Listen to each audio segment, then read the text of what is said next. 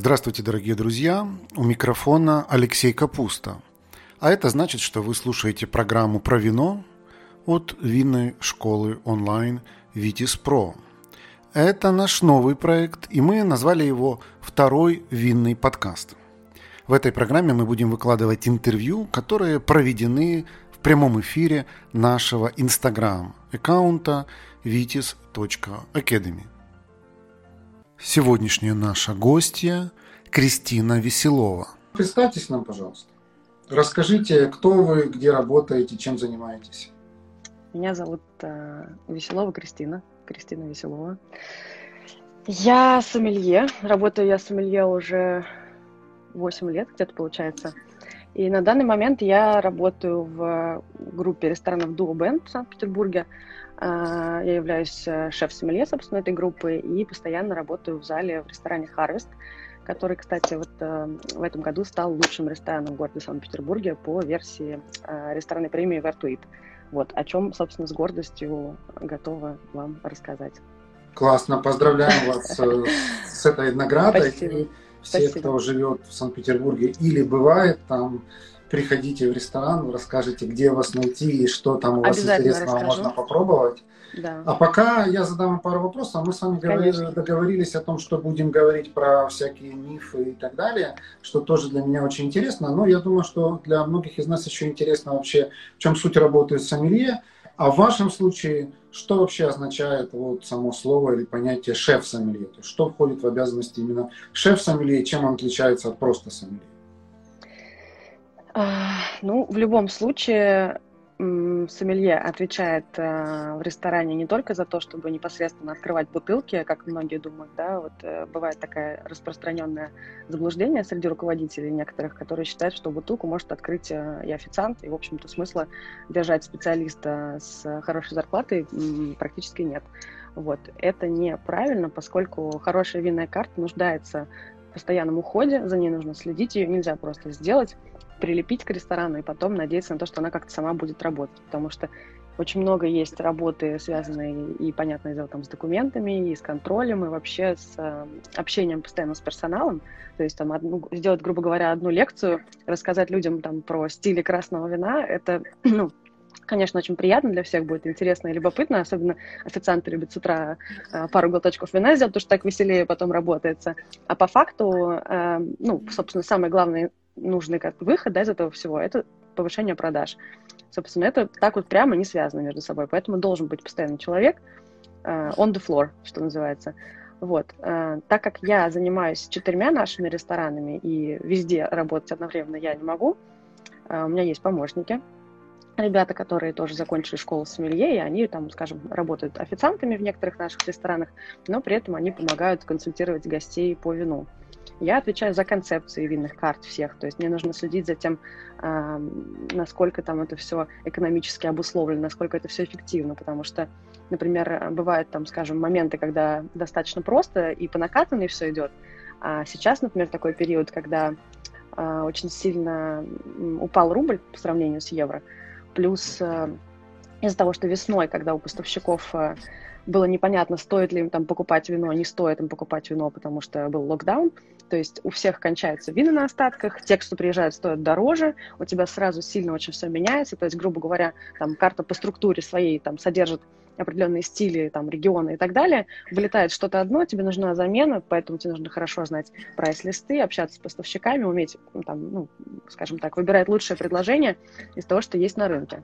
Вот что, собственно, есть э, работа шеф-сомелье. Плюс, конечно, работа, да, с обучение, с э, обучение ребят, пытаться им как-то открыть, скажем так, глаза, да, и немножко объяснить моего личное видение своей работы и вина вообще. Очень интересно, вот. спасибо. А, я думаю, что еще мы вернемся к теме винной карты, но я хочу задать вам вопрос, который а, очень, очень много сейчас мне почему-то задают в YouTube на нашем канале «Что пьем?», хотя я на него не отвечал ни разу, поскольку я не сомелье, я не работал в ресторане. Но я думаю, что этот вопрос а, как раз я задам вам по адресу. Mm-hmm. Вопрос звучит таким образом. При каких обстоятельствах я могу вернуть ресторану уже открытое вино?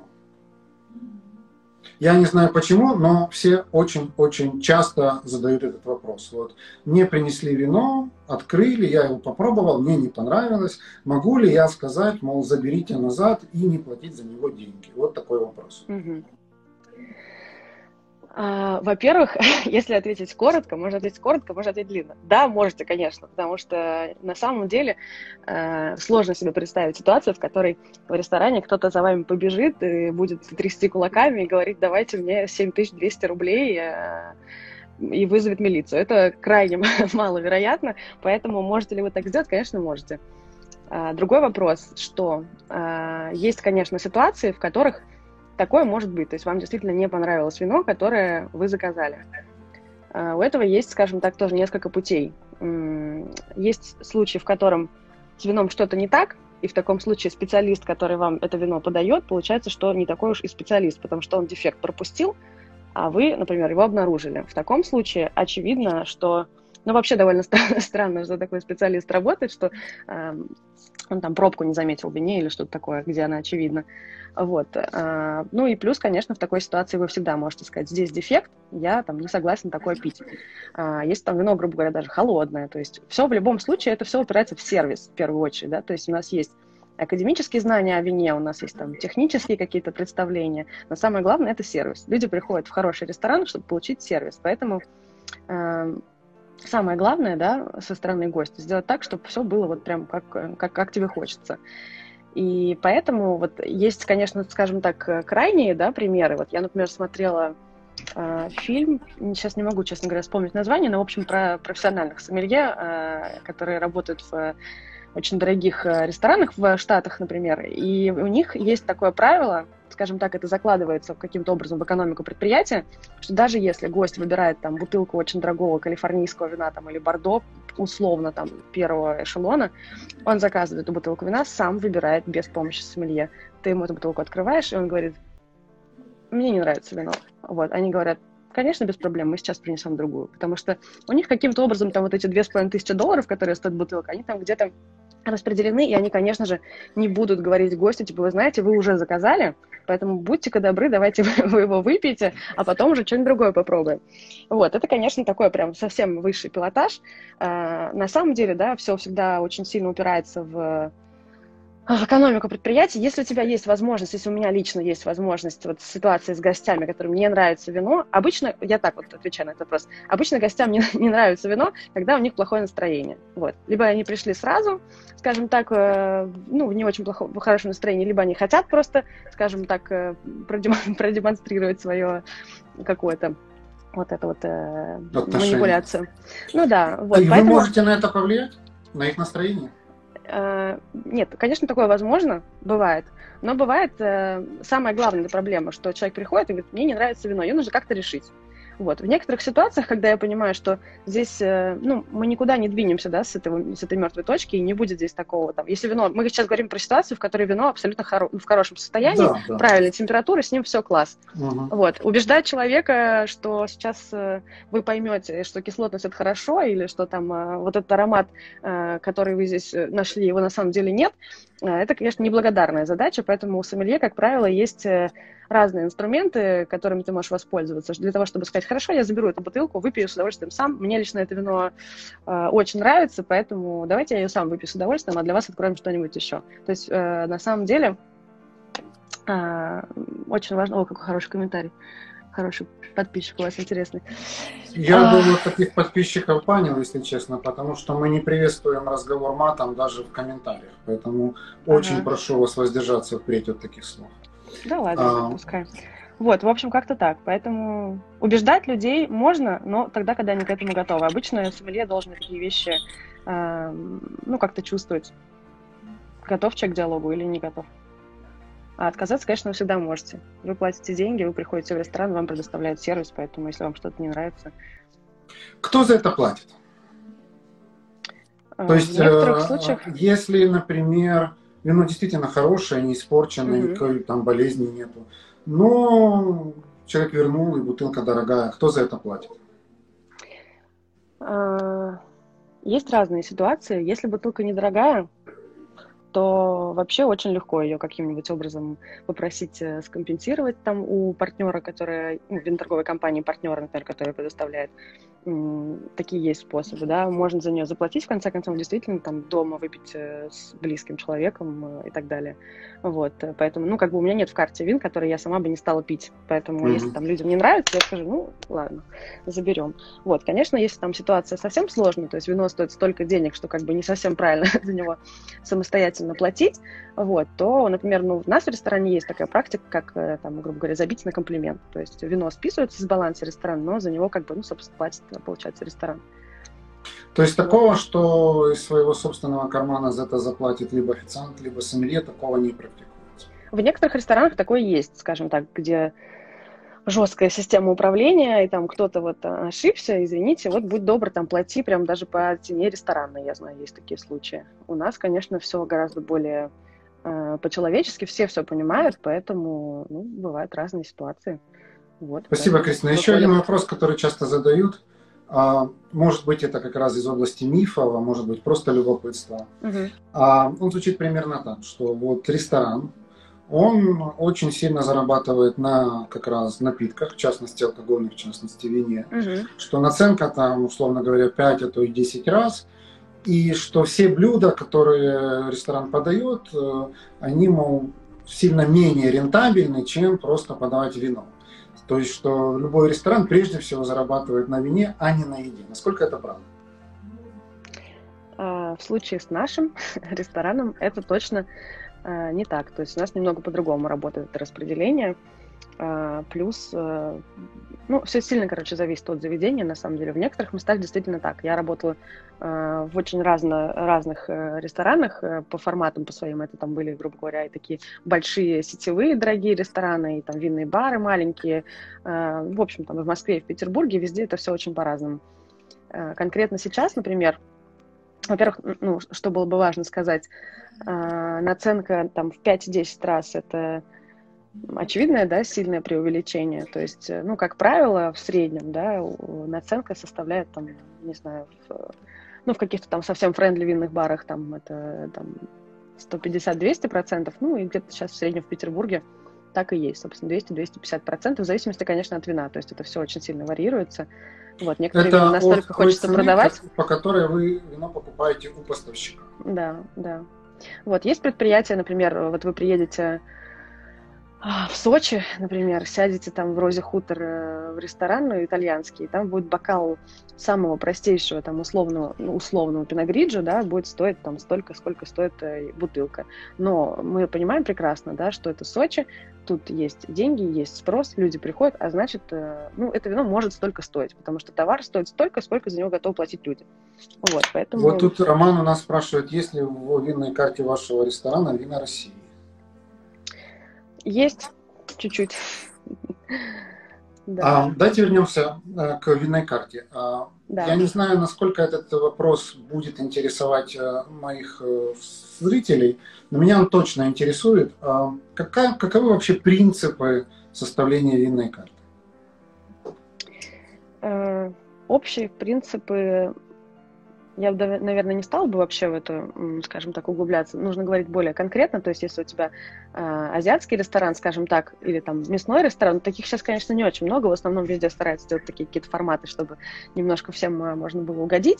Поэтому, э, короче, когда у тебя ресторан условно только азиатский, там, конечно, должен быть, например, акцент на вина, которые хорошо справляются с острыми яркими вкусами. Когда у тебя mm-hmm. ресторан мясной, должен быть большой выбор э, вин, которые хорошо подходят там, к мясу на гриле, грубо говоря в остальных случаях, скажем, э, это должна быть структура, которая содержит в себе разные стили, разные стили идейно. То есть, грубо говоря, э, вот ты открываешь свою винную карту и задаешь себе вопрос, вот у меня здесь вот это вино, а зачем?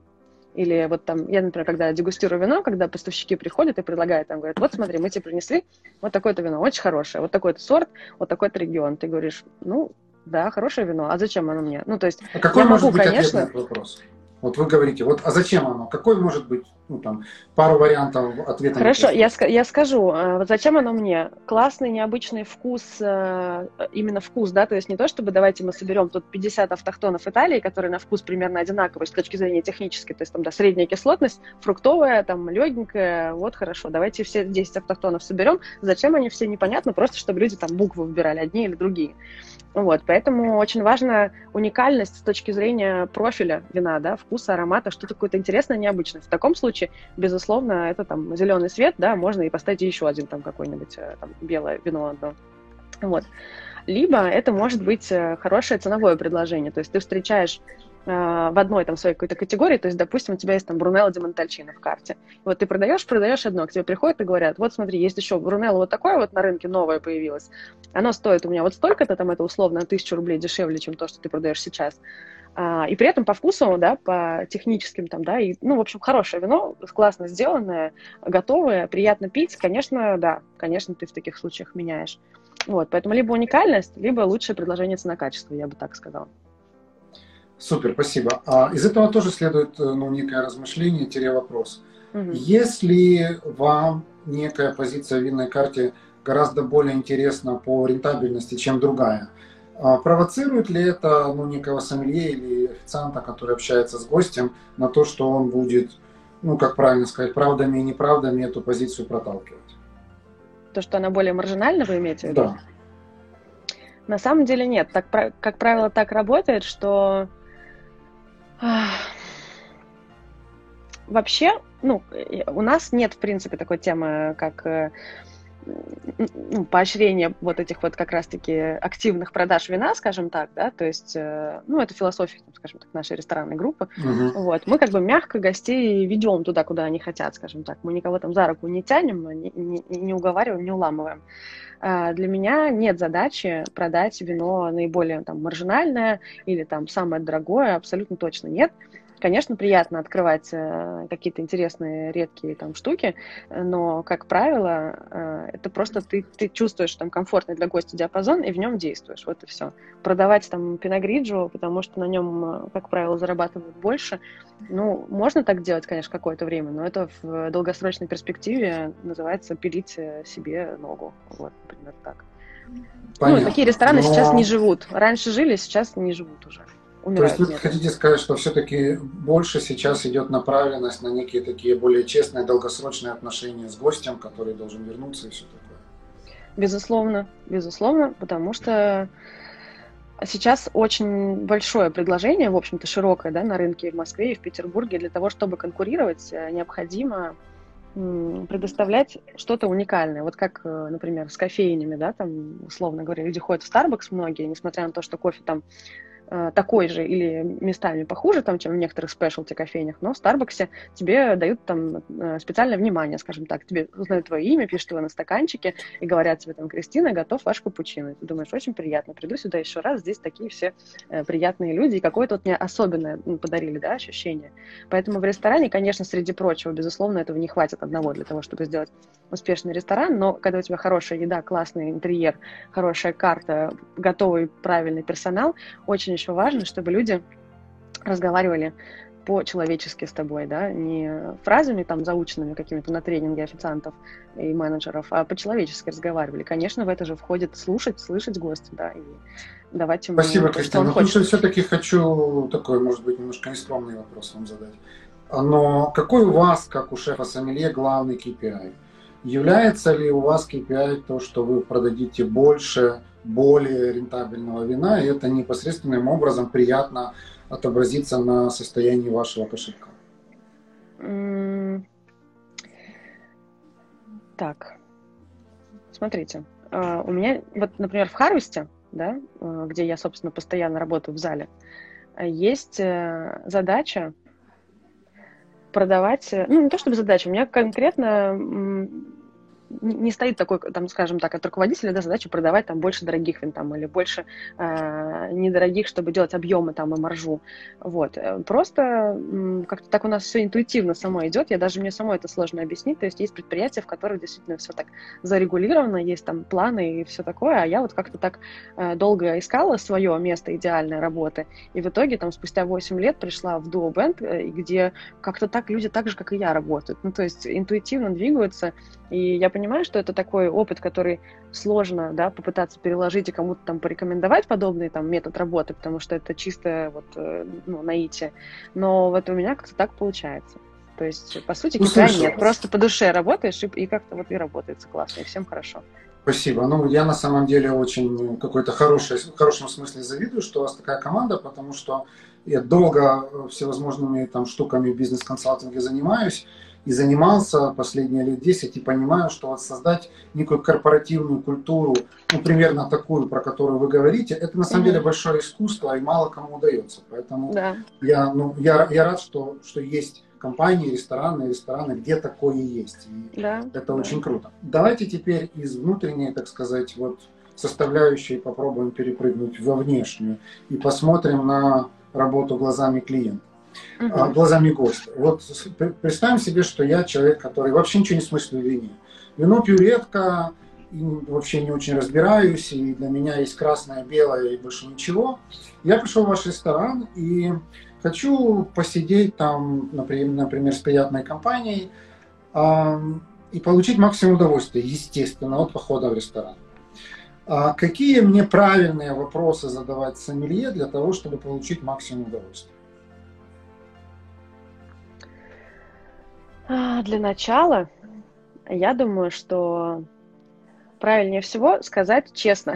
Это самое главное. Сказать, вы знаете, я очень хочу попить вина, но, к сожалению, ничего в этом не понимаю, потому что мне кажется, самая главная проблема здесь, что почему-то, ну, это чисто мое, да, э, впечатление эмпирическое, что людям кажется, что как будто бы стыдно не разбираться в вине, и поэтому многие предпочитают сделать вид, что они разбираются, и в итоге получить не совсем то, что они хотят. Ну, потому ну что на самом-то деле стыдно, конечно, но мы не будем об а этом а говорить. Я, я, я думаю, что совершенно это не так. Ну, то есть, там, грубо говоря, вы приходите там, э, в автосалон, да, вот, ну, предположим, я не покупала машину, но я девушка, и я могу себе представить ситуацию, что я приду покупать машину, и я же не буду говорить там умными словами, чтобы не показаться профаном. Я скажу, знаете, мне нужна машина, чтобы она ехала, чтобы ездить по городу, не знаю, медленно, и вообще вообще, чтобы потом поставить туда, там, не знаю, детское кресло. Вот, ты формулируешь, что тебе от него надо. Ну, предположим, у тебя могут быть там какие-то другие критерии, ну, где-то так. И тебе говорят, ну, смотрите, есть такое, секое и такое. Вот, и ты уже из этого, собственно, выбираешь. Поэтому, если у вас вот такая ситуация, как вы описали, вы приходите и говорите, знаете, я вот не разбираюсь, но мне интересно, хочу получить удовольствие. А, здесь дальше есть следующий вариант. Ты можешь просто сказать э, сомелье, вот, а порекомендуйте нам что-нибудь такое, что будет эм, хорошо, здорово работать там с едой, потому что, как правило, если вас много, вы будете заказывать там либо в стол, либо просто как минимум в пару курсов есть. То есть э, какое-то универсальное вино, которое будет хорошо э, работать, скажем так, с разными блюдами, с разными вкусами, при этом, чтобы оно не было каким-то там отталкивающим, потому что есть разные стилистики, которые чисто, ну, эволюционно, скажем так, сложилось, да, что людям, например, нравится сразу с детства, ну, прекрасно знаете, с детства нравится сладкий вкус, и совершенно не нравится там кислый и горький, потому что наши там далекие предки когда-то все, что было горьким и кислым, нас могло убить, и поэтому интуитивно, да, а сладкое, как правило, ну, было хорошо как-то. Да, вот, Поэтому к кислому, горькому и так далее нужно, ну, не, нужно, не то чтобы нужно, но постепенно вкус приходит, да, скажем так. То есть вот я там, как и многие люди, наверное, представляете, что в детстве оливка кажется омерзительным да, продуктом. Да, да, есть такое мнение, а потом... что человек взрослеет, когда начинает есть оливки. Ну, вроде того, да. Вот, поэтому тоже важный критерий сказать, мы хотим вино легкое, почему легкое, почему я сказала, потому чаще всего такое говорят, нам легкое. Никто плотного вина белого не хочет, на самом деле.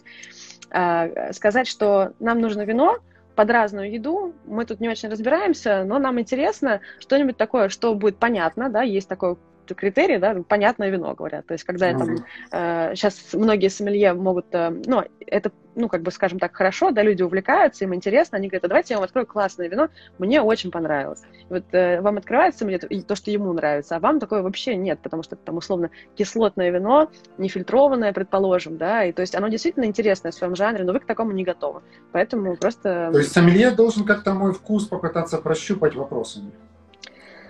На самом деле такое не работает, я вот по своему опыту поняла, потому что если вы сами не знаете, какой у вас вкус, то вопросы вам не помогут, скорее всего, на это ответить, но есть э, если, скажем, у вас есть достаточно времени для этого, да, не в ситуации, когда вот ты подходишь к столу, и тебе там гость говорит, а мы хотим вино, а ты ему там 50, 50 вопросов, чтобы определить, что ему вообще нравится. Угу. Но самому себе такие вопросы задать можно. Например, вот э, если мы говорим там про красные вина, стили красных вин, то здесь удобнее всего ориентироваться через э, ягоды, да. Угу. Вот у нас есть узбекская черешня, да, все ели вот такую августовскую, которая черная, сладкая, прям такая, что аж приторно от нее становится. И есть у нас э, брусника. Mm. Что, кроме того, вишня у нас есть в виде, там, не знаю, можно взять вишневый э, сок, можно свежую вишню поесть, есть вишневое варенье, есть э, клюквенный морс и так далее. Ну вот, грубо говоря, представьте себе состояние, потому что в любом случае э, виноградом красные, мы сейчас говорим про красные вина, они никогда не пахнут виноградом, они всегда пахнут какими-то фруктами красными. Ну, фруктами мы говорим фрукт, типа от э, английской писательной терминологии, но у нас в нашем случае имеется в виду ягодами. Mm-hmm. Поэтому поймите для себя, определите, вот, грубо говоря, если вы не любите бруснику, то вам не надо пробовать, э, скорее всего, пока. Э, если вам прям невкусно брусника, что она горькая, кислая, и вообще удовольствия не получаете, то, наверное, не стоит пробовать сразу там какие-то северные вина, там, журу, трусо, пульсары, там, пинонуары северные, холодные, потому что они описываются, как правило, через вот такие вот холодные северные ягоды. Если вам комфортно такое... Да, вы можете тогда, вот не знаю, вот любите вы там узбекскую черешню, да, вот хотите, вот, вот больше такое как-то у вас вызывает интереса, пейте южные вина. Вот, кстати, тоже, что очень важно. Как правило, климатическое вообще э, климат очень сильно влияет на то, каким в итоге получается вино, помимо всего прочего. Конечно. Поэтому э, для себя важно просто определить, что вам больше нравится, северные или южные вина. Вот мне кажется, это уже достаточно, потому что дальше это все будет путешествие интересно. То есть, что я услышал сейчас в ответе на мой вопрос? Первое, не бояться признаться, что ты там не очень разбираешься, или наоборот, что ты что-то любишь, чего-то не любишь. Второе, да. сначала определиться все-таки с едой, и это поможет сомелье тебе подобрать уже правильные вина. И, наверное, то есть я сейчас попытаюсь от себя добавить, скажите мне, я прав или нет, mm-hmm. важно четко все-таки дать понять про свои какие-то ценовые рамки, да, потому что если тебе сомелье, ну, нечто советует, что слишком для тебя низко, то ты обидишься, что он тебя недооценивает, а слишком высоко ты будешь чувствовать себя там не в своей тарелке. Да. Э, это очень сложный момент, я думаю, для людей, ну, Особенно часто, часто такое бывает, да, что людям сложно сказать. Но я на самом деле все чаще такое в последнее время слышу, и это сразу очень облегчает ваше общение вообще, когда говорят, мы хотим вино до 5000, ты говоришь, все, мы выбираем с вами легко, свободно и приятно, вот, потому что в этом нет ничего такого. Но э, убедить людей в том, что нет ничего такого, в том, чтобы признать, что ты хочешь вино там за три тысячи даже, предположим, или за две, ну, как бы, ну, нет такого. Ты все равно что-нибудь предложишь. Никто тебе не скажет никогда в ресторане, что, ой, за две я вам сейчас ничего не дам, за две идите вон в Макдональдс, я вам сейчас, не знаю, тут ничего давать не буду. В любом случае, если такое скажут, там, где есть хороший сервис, он скажет, я вам тогда давайте предложу, у нас есть замечательное там вино по бокалам, очень классно, нигде такого больше нет, э, либо там, ну, какие-то еще разные варианты, там, коктейль и бокал вина. Ну, то есть э, всегда в сервисе в хорошем предлагают что-то людям. То есть не говорят, нет, я вам такое не дам. Поэтому, да, говорить о стоимости вина ну, который вы готовы заплатить, это прям идеальный вариант на самом деле. Спасибо, Кристина. Вот. Тут э, невероятное количество сердечек у нас идет. Всем очень, очень интересно то, что вы рассказываете. Спасибо. Вот Анастасия Хеппи пишет, как же интересно и полезно вас слушать. А, она же пишет, стыдно, но стыднее притворяться, что разбираешься, когда смотришь только на цены. И вот спрашивает также у нас Айсла, какой процент приходящих к вам людей разбирается в вине? Хороший вопрос.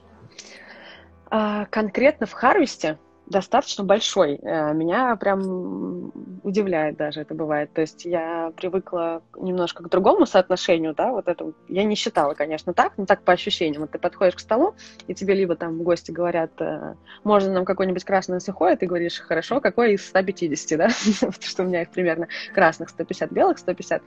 Вот, а, такое было, да, раньше. Здесь, конечно, тоже случается, но очень многие гости знают производителей знают э, не только, ну, знают какие-то тренды винные, да, они приходят, мы хотим журу, мы хотим там вот такого-то производителя. То есть у меня, например, есть, э, бывают бутылки, э, очень такие редкие, которые там приходят на, на Петербург 12 штук, отдают две бутылки в руки, Опять же, это, как правило, либо бургундия какая-то, либо жура, ну, такая редкая достаточно. И люди... У меня никогда не застаивается. То есть люди приходят, они такие, вот это. Мы это пили, мы это знаем, вы знаете, Кристина, последний раз так часто слово «жура» я слышал только в винной школе, когда проходил регион жура. Я думал, что вообще никто ничего об этом регионе не знает. Но раз вы его так часто упоминаете, то, видимо, я сильно ошибаюсь. И это наталкивает меня на следующий вопрос. А да. что сейчас в тренде? Вот что сейчас такое самое-самое модное? А, Сейчас скажу. ну, самое, наверное, сложно выделить, э, но есть определенные тренды, которые точно можно наметить, да. Э, это по-прежнему, вот опять же, северные э, тонкие кислотные достаточно вина. Как правило, это там Бургундия, при том, так как Бургундия всегда растет в цене, а с учетом там, нашей э, ситуации с курсом валют, так вообще сейчас невозможно. Поэтому стали популярны малые, так называемые малые апелласьоны Бургундии. Все, что касается того, что раньше там никто не продавал и не знал, там, условно, вот есть там у тебя э, Сен-Роман, да, который рядом там с Мерсо, который раньше, наверное, может, никому и не нужен был, потому что там нет ни премьер ничего, но при этом есть производители, э, которые они, скажем так, немножко смывают эти рамки вместе с сомелье, да, то, что не так важно пить именно шассань Монроше, да, вот я хочу шассань, все, мне больше ничего не надо. Скажите, что я хочу интересной белой бургундии. Сомелье вам скажет, смотрите, шассань вот есть за, да, за 19 800 рублей, а еще есть очень интересный макон, например, да, конечно, никто не говорит, что одно вино заменяет другое, или что можно найти там какую-то там между ними идентичность, просто это немножко открывает э, глаза на другие какие-то новые имена, скажем так. Поэтому малая апелласьоны Бургундии, э, красная Луара с автохтонами, ее там всякими разными интересными, белая тоже, Шенены, э, Каберне Франы, очень круто, очень модно, не очень дорого пока, гастрономично, просто идеально. А, Австрия, Австрию очень люди любят, а, ну и вообще там она богата, опять же, автохтонными, опять же, гастрономичными легкими винами, которых можно много выпить, которые можно под разную еду, а, скажем так, с разной едой сочетать. Вот. Ну и, конечно, да, Жура, вот во всяком случае в Петербурге, в Москве очень модно до сих пор все еще потому что, ну, это очень интересно. Во-первых, это микрорегион, в котором вообще не бывает а, там, проходного вина, больших производителей, всего очень мало, все ни на что не похоже, поэтому, конечно, интересно людям. Вот. Ну, как правило, Спасибо. Очень интересно. Дорого. Я не могу все-таки еще один вопрос вслед к этому не, не, не задать. Ну, а вот э, то, что сейчас очень много говорят про натуральные и про оранжевые, это угу. хайп или действительно это то, что люди спрашивают, покупают и пьют? Ну, конечно, да, конечно, спрашивают. Э, вы сказали натуральный сейчас или оранжевый, я прошу прощения? Я сказал и то, и другое. А, это, кстати, я даже себе тут э, пометила в том, что хотела обсудить. А, безусловно, есть на это спрос. А, конечно, его создали, как и всегда это бывает, его создали виноделы, его создали дистрибьюторы вина, его создали люди, которые преподают в школах сомелье, потому что, конечно, там э, до сих пор еще очень большое количество скептиков на разные вот эти вот все темы, которые высказываются. Но, э, как ни крути, тренд тренд есть, да. Людям интересно. Во-первых, есть тренд вообще такой общий мировой на э, экологичное существование, экологичное сосуществование. Поэтому все, что со словом био, очень будоражит умы. Но здесь вот лично для меня очень важно, о чем я тоже постоянно говорю ребятам, здесь очень важно, во-первых, не скатиться в популизм, во-вторых, э, понимать, что это отличный э, элемент для продажи. Поэтому вот я, например, как человек, который не просто потребляет вино, да, я его покупаю, выбираю и продаю другим людям. Поэтому конечно же, я 10, там, делю это все на 10 и стараюсь от, ну, отличать там то, что какой-то selling point, да, от того, что действительно собой вино представляет. Поэтому био это хорошо, безусловно, да, потому что лучше использовать э, скажем так, лучше не использовать химические удобрения, чем использовать, но, опять же, всегда есть но, потому что есть регионы, такие как Бордо, например, где вот ты не используешь э, бордоскую смесь, там, медный купорос, и теряешь 90% урожая, как сделал, например, Шато Пантакане э, классифицированное, которое ушло в биодинамику. Не знаю, кстати, что там было дальше, я перестала за этим следить, но смысл в том, что это далеко не всегда возможно. Но тренд такой есть, да, и оранжевые вина тоже в том числе, ну, потому что это прикольно, это по-новому, это интересно, это понятно людям, поэтому да. Спасибо, Кристина. А люди у нас тут еще юмор любят в этом аккаунте, если я правильно понимаю, наших людей. Напишите мне, пожалуйста, в комментарии, любите ли вы юмор или нет. Во всяком случае, когда у нас вышел сюжет на YouTube про самые глупые вопросы сомелье, то этот сюжет просто получил огромные просмотры, там лайки, комментарии и так далее. Но поскольку вы не просто сомелье, а шеф сомелье, то я не могу не удержаться, чтобы не спросить у вас, помните ли вы вот за вашу карьеру какие-то там, вот пишут, любим, да, какие-то такие вот вопросы, которые вас действительно заставили внутренне сильно улыбнуться. Вопросы, которые заставили сильно улыбнуться. Да много таких на самом деле, просто мне кажется, что профессиональная этика мне не позволяет э, вот так вот сейчас в эфире. Я очень люблю эти истории рассказывать своим друзьям, мы вместе смеемся, но, знаете, рассказывать в эфире про вещи, которые меня насмешили от гостей. Скажите мне самое кажется, безобидное. правильно. Самое безобидное. Ну, часто бывает такое, что люди, например, э, обычно как это происходит? Приходит человек, там, приводит с собой большую компанию, вот, э, допустим, мужчина, да, вот у них там вечер, он там пригласил э, своих бизнес-партнеров э, с других регионов, и вот он приходит, и обычно говорят, у нас Сергей Степанович сомелье. И ты говоришь, хорошо, подходишь к Сергею Степановичу. Сергей Степанович открывает винную карту, очень долго в нее смотрит. Понятно, что, ну, это нормально, да, что он мне ничего не понимает, но это нормально, но он ничего не понимает, но он очень долго в нее смотрит, и потом изрекает что-нибудь там, типа, а у вас есть шато? Ну, то есть, в его понимании, шато — это некое вот такое вот э, уникальное вино, которое там один раз ему где-то там дали, он запомнил это как шато. Не как бордо, не как одно из там сотен тысяч этих шато, а просто вот как-то так вот он спрашивает, и это, ну, это забавно, скажем так. И вот, тут, потом э, была еще ситуация... на всю этику, не улыбнуться внутренне невозможно. Но это было мило, да, это не было, знаете, как-то так вот э, агрессивно сказано, просто это было очень забавно, и, конечно, в таких случаях, э, ну, приходится немножечко подыграть, потому что, ну, что ты ему скажешь, какое именно что-то вас интересует, давайте разберемся, кто здесь прав, а кто виноват. Конечно, ты приходишь, конечно, есть, вот шато, пожалуйста. Он говорит, да, это шато, и ты, ну, все довольны, понимаете? Вот, э, поэтому, да, такое бывает. Есть странные ситуации. Это было не со мной, а с моей лучшей подругой, но тоже очень забавно. Там, когда вот они так сказать, так, так, так, к нам сейчас подойдет сомелье, я сейчас вам... Э, э, сейчас мы ее попросим сделать нам тут представление, то есть какое-то представление о сомелье, что это такое какое-то там какое-то сейчас будет э, уникальное шоу, и ее подозвали к столу, и там заказали какое-то вино, э, вроде новозеландского савиньона, там, и сказали, тихо, сейчас всем молчать, сейчас сомелье нам будет раскладывать по носам эту вот фразу я, конечно, надолго вообще запомнила, что бы это ни было. Слава богу, не мне такое сказали, потому что я бы, наверное, озадачилась, скажем так, все по носам. Вот, ну смешно, да. Есть а вы пробуете вино, когда открываете, или только нюхаете пробку? Это бывает по-разному, скажем так. Я не всегда пробую вино, особенно если там за вечер я открываю 30 бутылок, среди которых э, там какие-то на винте, какие-то просто там базовые, условно, там савиньон из Луары. Я открываю, пробую пробку, и я понимаю, что вино в порядке. В этом нет смысла там лишний раз э, тратить время, тратить бокалы. Я способна определить по пробке, все ли в порядке с вином. Я пробую в тех случаях, когда мне нужно освежить впечатления свои про вино, например, когда я открываю его там в первый раз или когда поменялся год.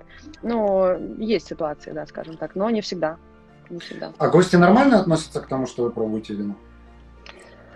Да, но вот, например, я помимо того, что работаю в ресторанах, я участвую в конкурсах. То есть я такой типа спортивный сомелье угу. и серьезно к этому всему подхожу.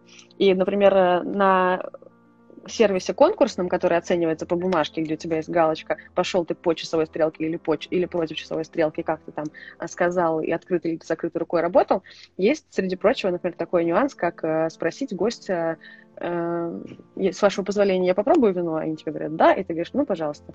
Вот, поэтому такое есть, но по факту я на самом деле стараюсь не, не задавать людям лишних вопросов, потому что практика показывает, что они только чаще вызывают недоумение, да, то есть, ну, что, хорошо, а так вроде как попробовал, ну и все к этому привыкли. Тем более, что я знаю, что есть сомелье, которые на себе наливают так, что э, там, в полбокала, получается, я всегда э, открываю вино так, чтобы гостям было видно, как я это делаю, и наливаю тоже, типа, так вот показываю, что я прям тик, такую капельку себе налила, чтобы они видели, что я э, с уважением отношусь к тому, что они за это вино платят, но попробовать мне нужно. Вот, поэтому...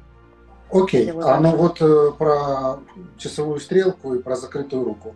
Расскажите, вот э, действительно ли существует вот какой-то правильная модель ну, открытия презентации бутылки, и можно ли по тому, как работает сомелье, понять, что сомелье, ну, скажем так, более квалифицирован или менее квалифицирован?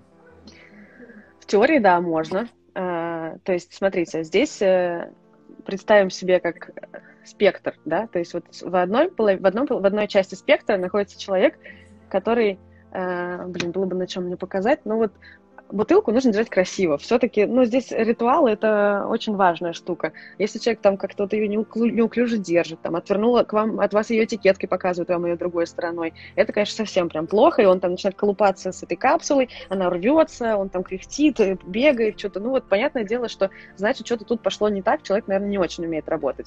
А другая, да, часть спектра – это вот такие люди, у которых, как говорят, швабра, вот, знаете, в одном месте, которые э, держат вот так вот, и у них вот здесь ручник на руке, руке, и они держат зачем-то бутылку вот так вот двумя пальцами, не знаю, где их так научили. Есть еще какой-то типа... значок на цепочке. Ну, это уж совсем я таких не видела. Это динозавры какие-то там во Франции сидят, у которых там тестован вот этот вот, да, вот. Но я таких, честно говоря, здесь у нас э, не видела. Вот, но это такое тоже плохо, да. Но что очень важно? Важно чтобы была какая-то техника. Она либо нарабатывается опытом вообще официантским даже в ресторане, либо ты просто проходишь там какие-то обучения, и ты знаешь, как нужно себя держать, как нужно двигаться, да, потому что двигаться э, нужно там по часовой стрелке изначально, откуда такое вообще правило взялось, потому что в сервисе, ну, как бы, если все двигаются по часовой стрелке, то никто не сталкивается, то есть там вот ты налил вина и пошел против, а там официант сзади с тарелкой, mm-hmm. вы столкнулись, всем плохо, да. Mm-hmm. Понятное дело, что в реальном ресторане не всегда стол так стоит, что ты можешь полностью со всех сторон обойти, но э, стараться делать так, чтобы это было логично, это самое главное. Вот, пожалуй, да, что определяет вообще хорошего, я думаю, специалиста. Это логичная последовательность действий. То есть там сходить 10 раз туда-обратно с бутылкой, принести, показать, унести, потом бокалы, потом поменять. Ну, очевидно, что здесь что-то не так там, да. У всех бывает сломанная пробка, у всех бывает там некрасивая открытая капсула, но важно, чтобы все было логично, последовательно и обоснованно. То есть я обычно, если какие-то совершаю действия там и вижу, что люди как-то так э, не очень понимают, что происходит, а я говорю, что смотрите, я сейчас делаю вот это, поскольку это будет в данном случае уместно и хорошо, скажем так. Кстати, вот про сломанную пробку. Если пробка раскрошилась, что сомелье должен сделать? Во-первых, сказать гостям, что вы знаете, так получилось, что пробка раскрошилась. Ну, убедиться, во-первых, да, мы сейчас говорим про случай, когда пробка раскрошилась, но она в порядке, она не болеет, просто она там размокла и так далее. Да, да. Вот, э, во-первых, э, оповестить гостей о том, что, к сожалению, сломалась пробка, но я убедилась, что вино в порядке. Я сейчас э, аккуратно перелью, у меня, например, есть такой декантер, и к нему есть такое сито, мелкое очень, через которое ты все это переливаешь аккуратно, заодно как раз вино подышит, и все вот это-та, и плюс уходит лишний вообще осадок, и пробки, кусочки не попадают в декантер. Конечно, есть гости, которым просто не нравится сама вот это, что что-то пошло не так, и они там как-то сразу уже такие, ну, не знаем, что там у вас такое за вино, что пробки ломаются. Безусловно, такое есть. И, конечно, ну, я готова в этом плане понять, да, что есть какие-то люди, которые скажут, слушайте, мы не хотим за сломанной пробкой, давайте нам нормальную. Ну, у меня, конечно, таких конкретно не было, одна была на грани ситуации, но я, в принципе, представилась, подумаешь, ну, как бы, ладно, так э, не каждый раз себе там раскошеливаешься на там бутылку Жевре Шумертен. Тут думаю, вот как раз, может, повод, там, не знаю, выпью с мужчиной, с любимым дома, это вино заплачу за него сама. Ну, это был знак.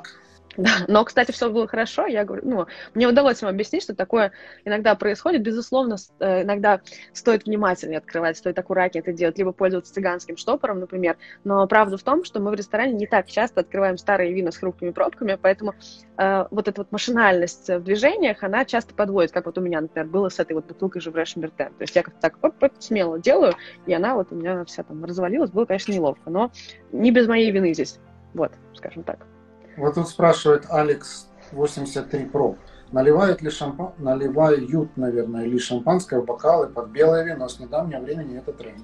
Некоторые шампанские стоит попробовать из винного бокала. Вот я бы так сформулировала это. Не то, что все должны, не то, что это обязательно.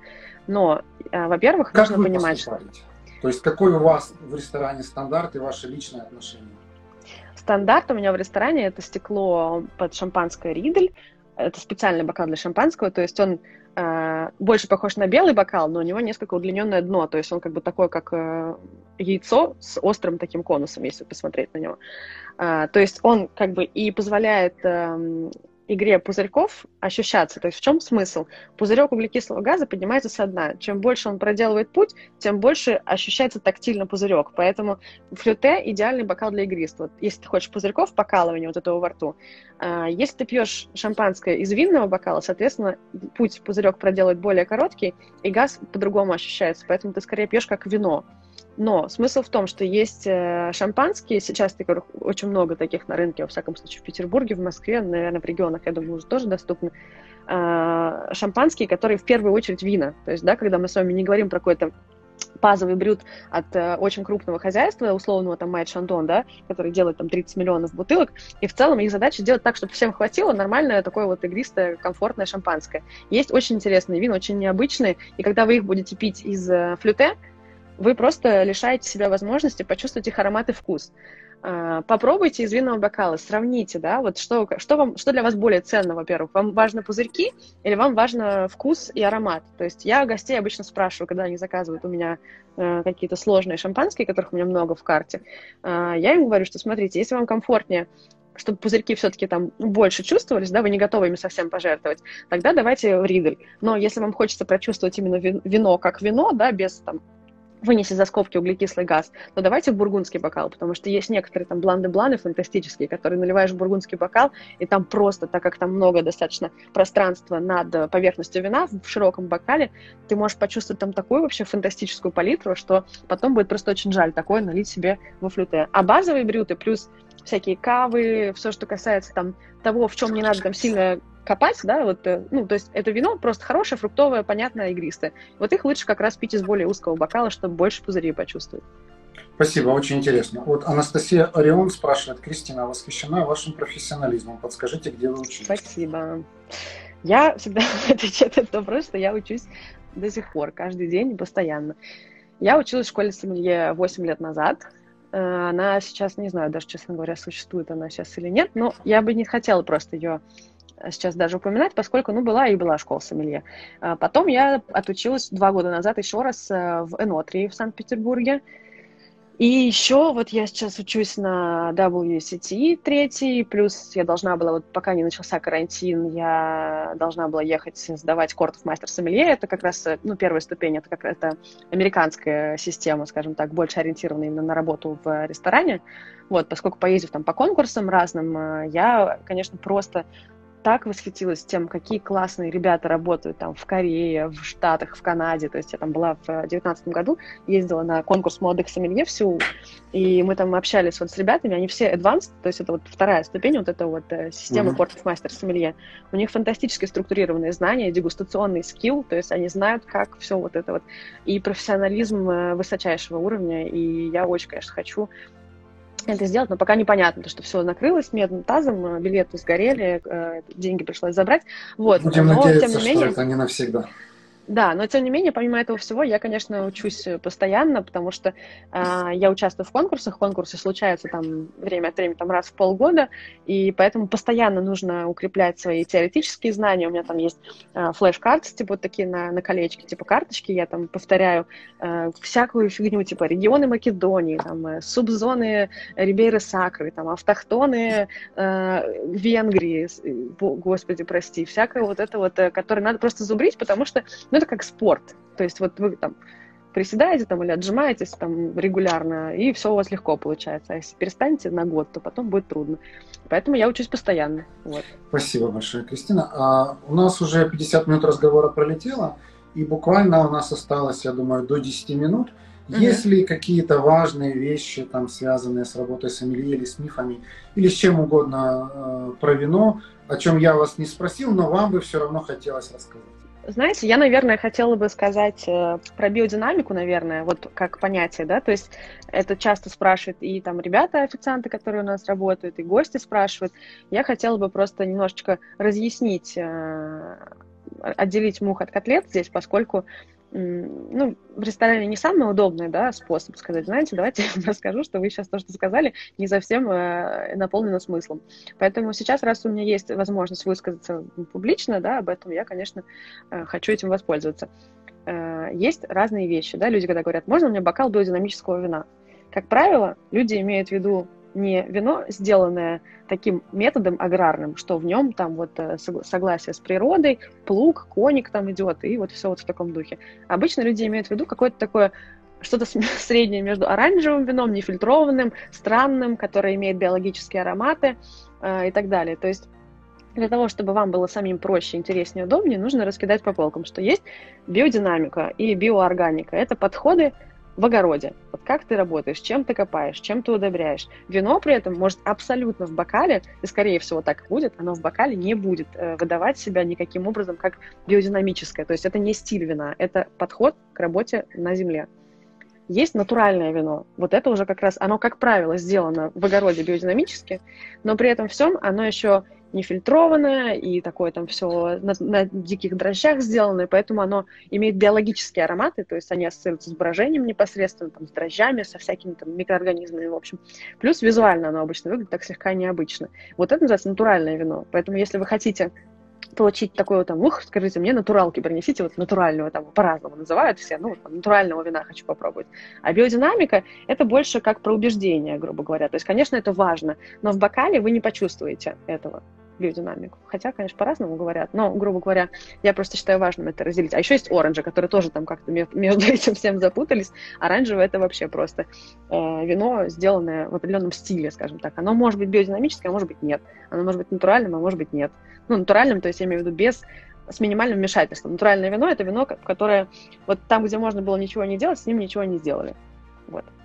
Короче говоря, как минимум три понятия органика, натуральная биодинамика, надо бы копнуть глубже и разобраться, в чем же они друг от друга отличаются, и что можно почувствовать в бокале, что Да, есть. да, да. Натуральное вино вы всегда почувствуете в бокале, биодинамику далеко нет.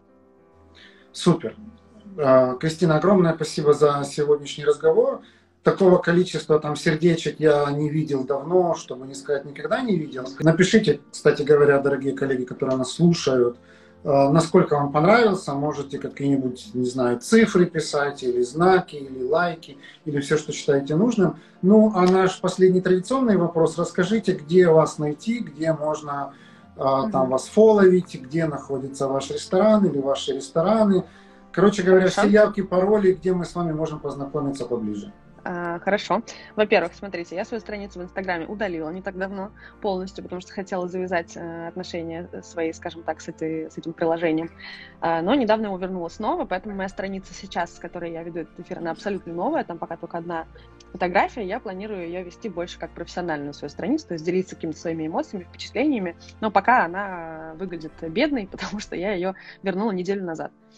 Вот, а, я есть на Фейсбуке, Кристина Веселова меня там зовут, там я более активно, скажем так, пишу про, ну, разные какие там вещи, вот, но там я гораздо более активно.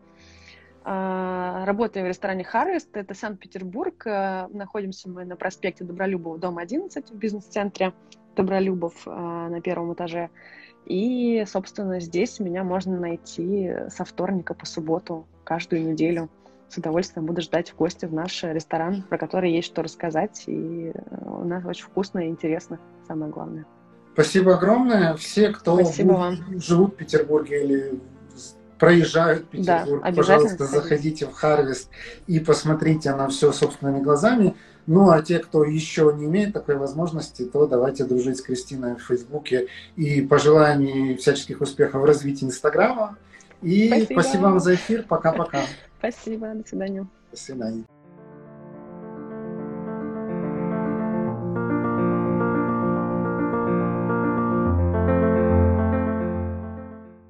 Вы слушали второй винный подкаст от винной школы онлайн Витис Про. Давайте дружить в соцсетях. В Инстаграм мы называемся vitis.academy, в Телеграм второй бокал, а еще у нас есть YouTube канал «Что пьем?». Кстати, наш первый исторический винный подкаст называется «Винные истории». Если вам интересна роль вина в нашей с вами цивилизации, рекомендуем послушать. Просто наберите в поиске «Винные истории».